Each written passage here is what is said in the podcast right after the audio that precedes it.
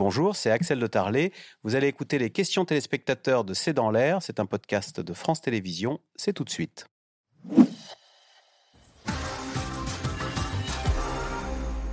Alors, Franck, en Seine-et-Marne, puisque c'est l'heure des spéculations, euh, Édouard Philippe pourrait-il rempiler comme ministre. Alors, et pour mettre un peu de suspense, je vais quand même citer euh, Emmanuel Macron qui dit euh, ne, croyez pas ce. Alors, je sais ce que c'est, j'ai été à votre place, surtout ne lisez pas les journaux. Il a dit ça en Conseil des ministres le 13 juillet.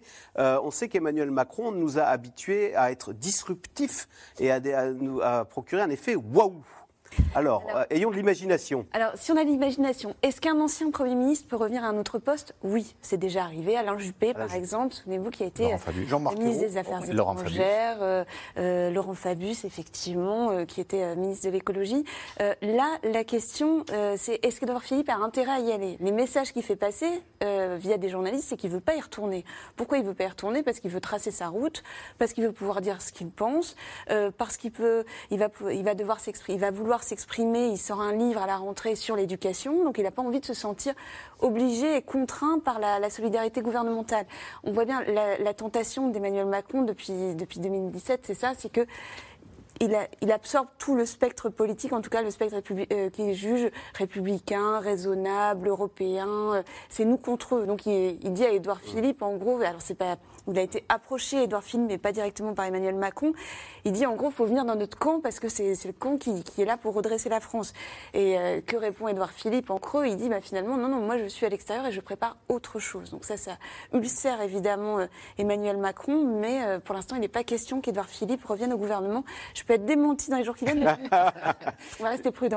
Jean-Pierre dans le Barin, Corinne Laïc. Elisabeth Borne veut, veut plus de changements qu'Emmanuel Macron au sein du gouvernement qui l'emportera? Est-ce qu'elle ne ressort pas quand même terriblement affaiblie ou à bout de souffle avec ces ajustements? Euh, au sein d'un gouvernement Elle n'a pas été euh, franchement, euh, comment dirais-je, elle a été juste confirmée. Mais j'ai envie de dire qu'un Premier ministre, il est confirmé tous les jours. Il a des CDD de un jour renouvelables en permanence. Donc demain, Emmanuel Macron peut changer d'avis et, la, limoger. Donc les conditions dans lesquelles elle est renouvelée ne sont pas très spectaculaires. On a l'impression que c'est un renouvellement du bout des lèvres. Donc d'une certaine manière, ça l'affaiblit. On l'a dit, c'est presque un choix par défaut parce qu'il n'a pas trouver mieux.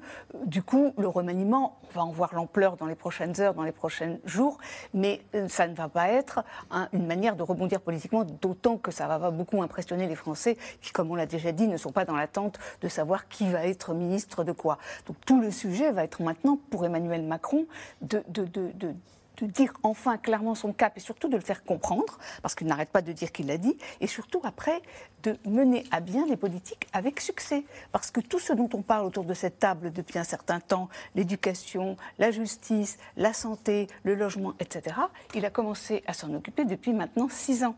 Et je pense qu'il n'y a pas beaucoup de gens qui pourraient dire qu'ils ont vu beaucoup de progrès dans ces domaines-là depuis six ans. Donc c'est ça maintenant le véritable problème d'Emmanuel Macron. Plus qu'un problème euh, de politique et de savoir qui fait quoi au sein du gouvernement, c'est le problème de savoir comment on fait les choses avec efficacité, une efficacité qui peut se mesurer et qui surtout pourrait être ressentie par les Français. Parce que là, on est en train de vivre une crise de l'impuissance publique qui n'a pas commencé avec Emmanuel Macron, mais qu'il voulait juguler et que pour l'heure, il n'est pas parvenu à juguler. C'est ça sa problématique l'école et la santé, ce sont deux chantiers qu'il pourrait aborder jeudi soir. Je pense. Avec la promesse de résultats concrets. Oui, et le logement aussi, qui est une, autre problématique. Euh, qui pourrait remplacer Jean-Luc Mélenchon Alors, c'est la question à la, tête de la France insoumise. Hervé Gattegnon, on voit bien qu'il y, a des candidats quand même. François Ruffin, euh, Clémentine Autain. Euh. Oui, ces noms-là, par exemple, le choix préféré de Jean-Luc Mélenchon. C'est lui-même? C'est de toute évidence lui-même, et je pense qu'il adore jouer le personnage de Volpone, vous savez, le, vieil homme qui fait semblant d'être malade et, de, se préparer à mourir pour voir le, ballet euh, des, héritiers et des prétendants s'organiser autour de lui et à la fin euh, mettre tout le monde devant le fait accompli et, reprendre les commandes. J'y retourne. Euh, mais, non, son, favori serait plutôt Manuel Bompard, qui est plutôt aujourd'hui son, homme de confiance depuis, la, depuis la perte entre guillemets d'Adrien Quatennens, euh, qui avait un peu là aussi les faveurs de Jean-Luc Mélenchon. Honnêtement, pour l'instant, on a quand même du mal à imaginer que quelqu'un puisse prendre la place de Jean-Luc Mélenchon dans ce paysage. Alors votre question, c'est bien non pas à la tête de la NUPES, mais à la tête de la France insoumise. Donc la France insoumise, pour l'instant, c'est vraiment le parti de Jean-Luc Mélenchon. Donc c'est très difficile, si lui-même ne l'organise pas de façon volontaire, euh, d'envisager dès maintenant sa succession. Et je dirais même que parce qu'il est l'homme fort de la France insoumise, euh, il est automatiquement l'homme fort et le plus susceptible de fédérer l'ensemble de la NUPES pour l'instant, mais ça aussi, euh, ça peut changer. Euh, François Ruffin a déjà presque dit ouvertement qu'il postulerait volontiers euh, pour être le futur candidat des gauches à l'élection présidentielle. Les membres du gouvernement ne seraient-ils pas trop nombreux? Soisy Kemener, vous disiez tout à l'heure que nous serions bien en peine de citer les 42 membres du gouvernement.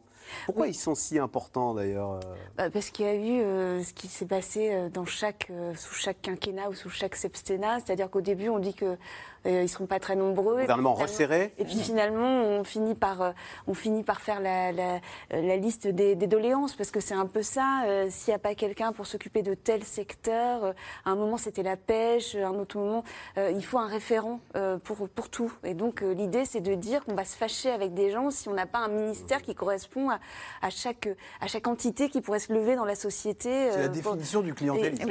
Et, un ministère avec un budget qui augmente. Et, donc c'est toujours très difficile de, tenir, euh, de tenir serré parce qu'il faut aussi des équilibres politiques. Jeff le disait tout à l'heure.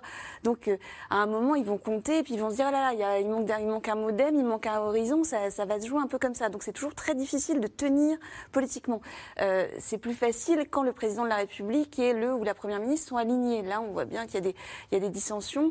Donc, euh, on n'a pas la promesse d'avoir un gouvernement resserré euh, à la fin de la semaine. Au Royaume-Uni, c'est une vingtaine de ministres de façon permanente et quasiment, euh, quasiment gravée dans le marbre. On connaît les intitulés, on, les, occupants ah. changent, mais la configuration du gouvernement reste. Le Royaume-Uni est un pays finalement assez Alors que là, à la France. On a du mal à comprendre pourquoi on n'y arrive pas, sauf en effet, comme Soazic l'expliquait à l'instant, en, pratiquant du, du clientélisme euh, à grande échelle.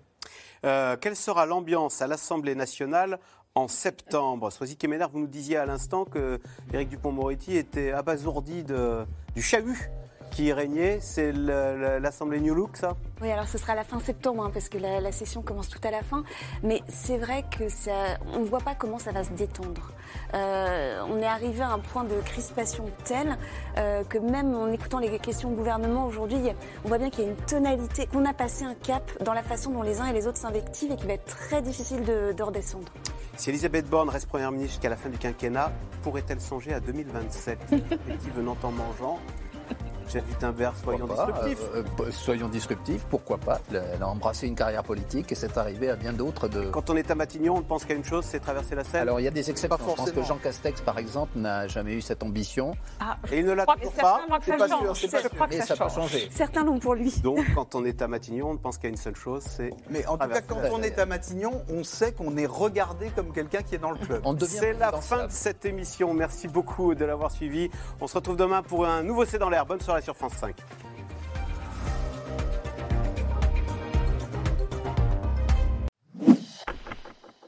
Merci d'avoir écouté C'est dans l'air. Comme vous le savez, vous pouvez désormais écouter l'intégrale, mais aussi l'invité ou vos questions à nos experts. Tous ces podcasts sont disponibles gratuitement sur toutes les plateformes de streaming audio. Et pour le replay vidéo, c'est sur France.tv, bien évidemment. À bientôt.